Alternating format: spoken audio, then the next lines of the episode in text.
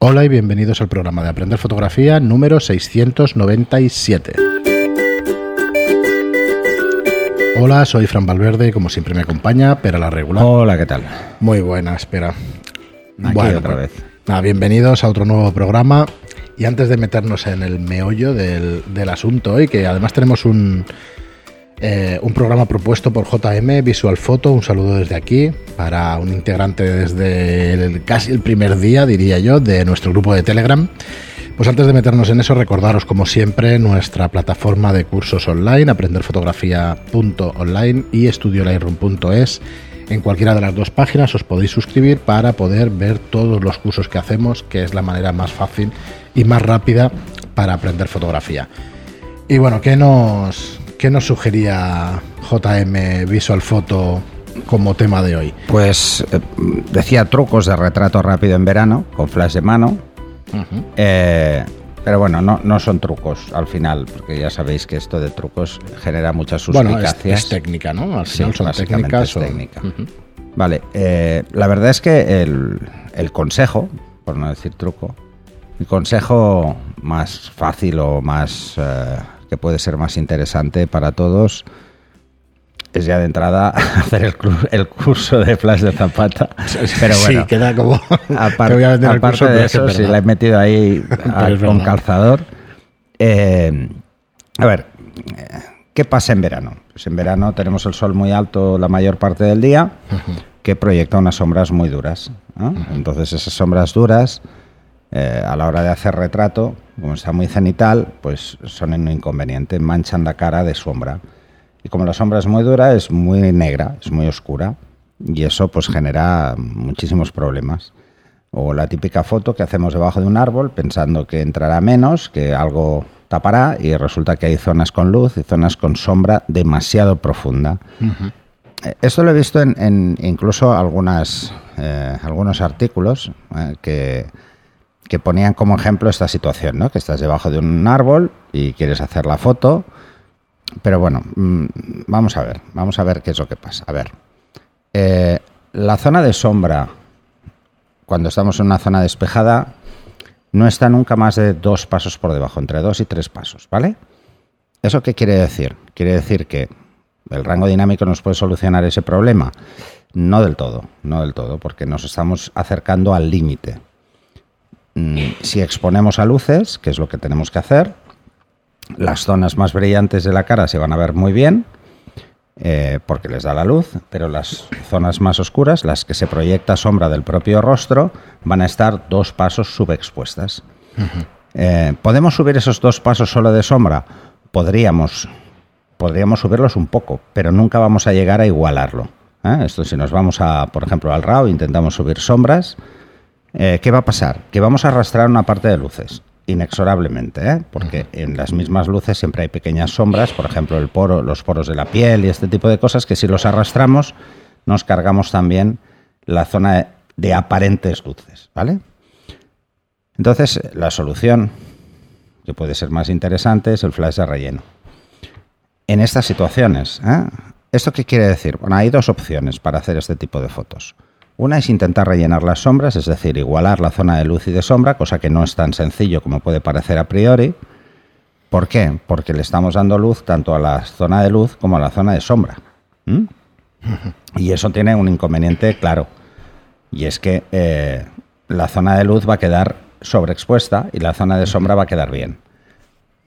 Entonces el flash de relleno hay que hacerlo en circunstancias muy concretas. Esa sería una solución.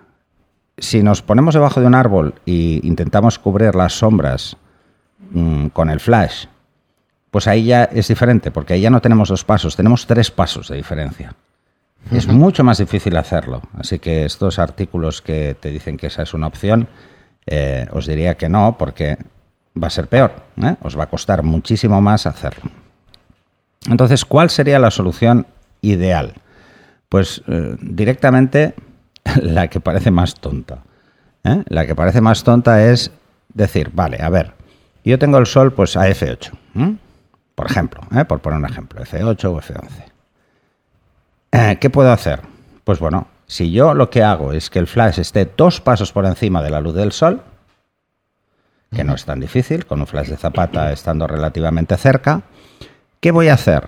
Voy a, de alguna forma, desplazar la zona de luces dos pasos por debajo.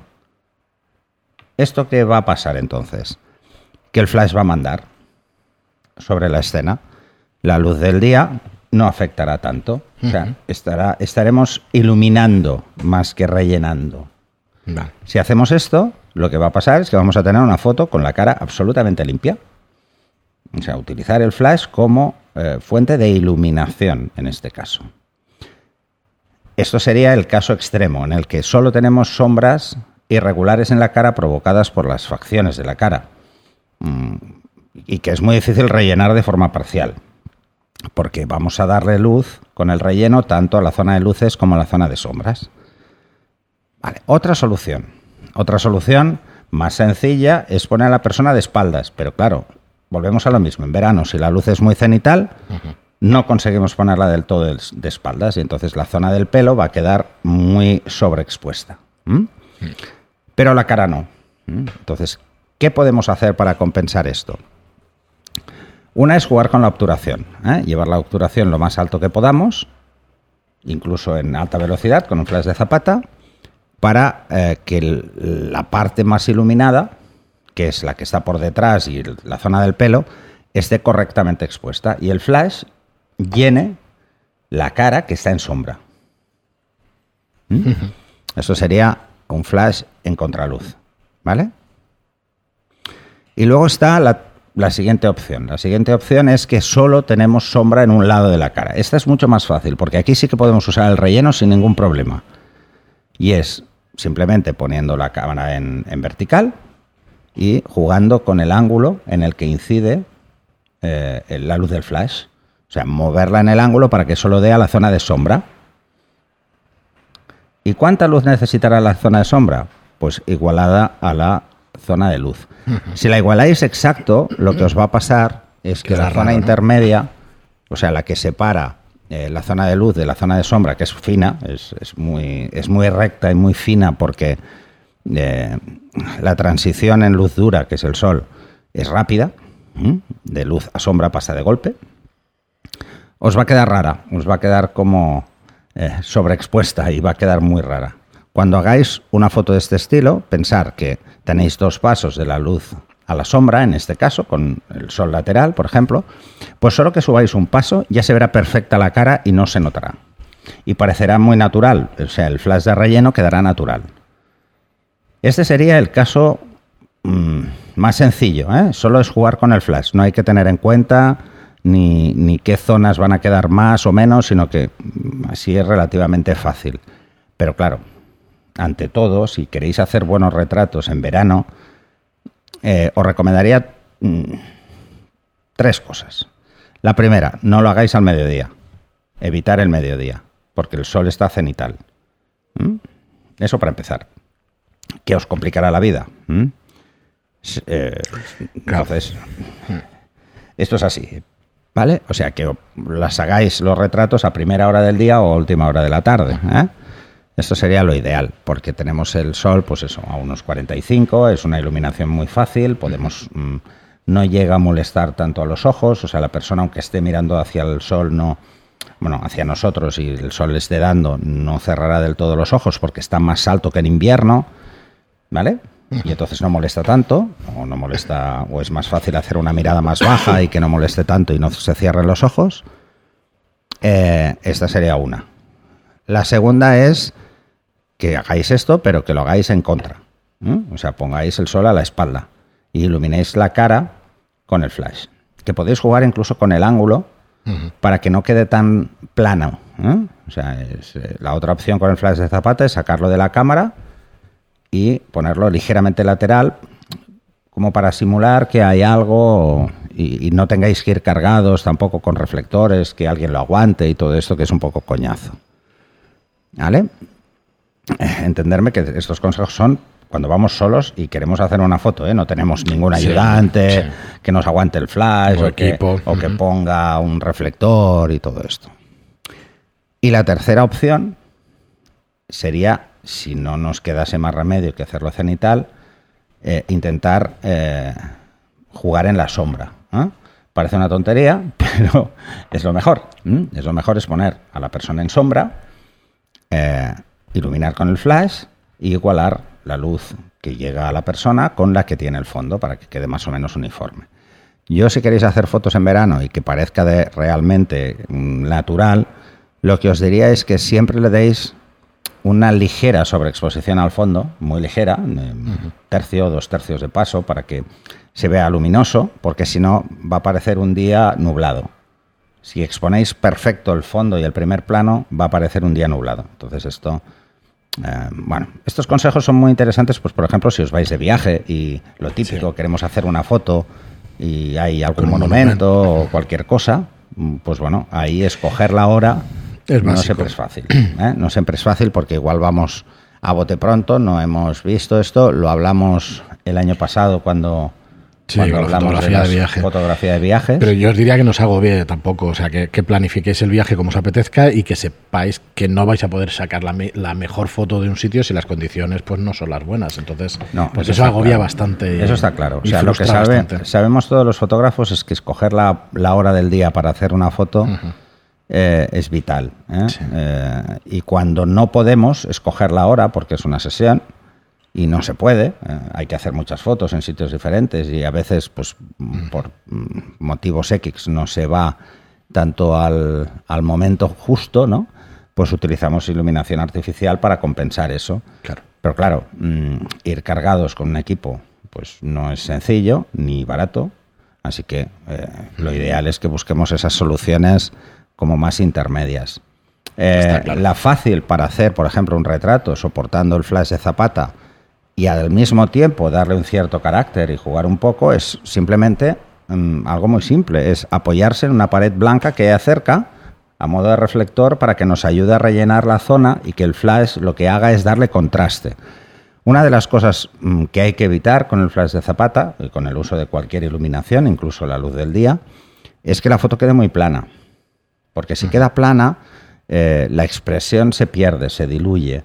Y si la persona pues tiene facciones marcadas y tal, lo vamos a perder. Entonces, un reflector o una pared, una pared blanca, nos va a dar este juego de eliminar una parte importante de las sombras y luego el flash nos va a ayudar a generar ese contraste que no tiene la escena porque está rebotando la luz en una pared. Es poner la imaginación, es bastante simple y luego como consejo final os diría que, que utilizaréis el flash en manual. Eh, la mayoría de flashes nos marcan la distancia por la apertura que hemos escogido, hasta qué distancia, en función de la potencia que hemos marcado, llega. Pues es tan sencillo como decir, eh, esto es muy fácil, es un tip rápido. Si, por ejemplo, nos dice que el flash llega a dos metros, vamos a hacerlo más fácil. Llega a un metro. Si ponemos a la persona a un metro, lo que vamos es a sumar luces. Vamos a darle tanta luz de flash como de día si estamos exponiendo para luz día. ¿Eso qué va a pasar? Que si ya hay F8 y el flash está F8, evidentemente, porque nos dice a un metro y ponemos la persona a un metro, eh, la foto va a estar a F11, va a estar un paso sobreexpuesta. ¿eh? Suma de luces, acordaros. Esto lo hemos hablado muchas veces. Así que lo sencillo, para rellenar sutilmente, es poner a la persona tres veces la distancia del flash. Es decir, si nos marca un metro, si nos ponemos a tres, por la inversa, sabemos que va a caer eh, lo suficiente, ¿no? si nos ponemos a dos metros, va a caer dos pasos el flash. O sea, solo va a, estar, va a estar dos pasos por debajo, que sería un relleno visible. ¿eh? Pero si nos ponemos un poco más lejos, pues vamos a tener un relleno sutil pues con esto podéis jugar. Esto lo explico también en el curso de Flash. Es lo que iba a decir, que como resumen, hombre, nosotros sabéis que no nos guardamos nada en los podcasts, pero lo explica absolutamente todo. Pero bueno, necesitaríamos las tres horas del curso para poderlo, para poderlo explicar. Así que ahí tenéis el curso de Flash de Zapata en la plataforma de cursos en aprenderfotografía.online y en estudiolightroom.es. Y me guardo una pregunta sobre, sobre la ley inversa para el próximo programa, que a lo mejor lo hacemos monográfico de eso. Ah, sí, otra vez. Vale, Sí. Ya sabes que me encanta la ley inversa. Por eso. Así que nada, muchísimas gracias a todos por estar ahí, por escucharnos y muchas gracias por vuestras reseñas de 5 estrellas en iTunes y por vuestros me gusta y comentarios en iVoox. Gracias y hasta el próximo programa. Hasta el siguiente.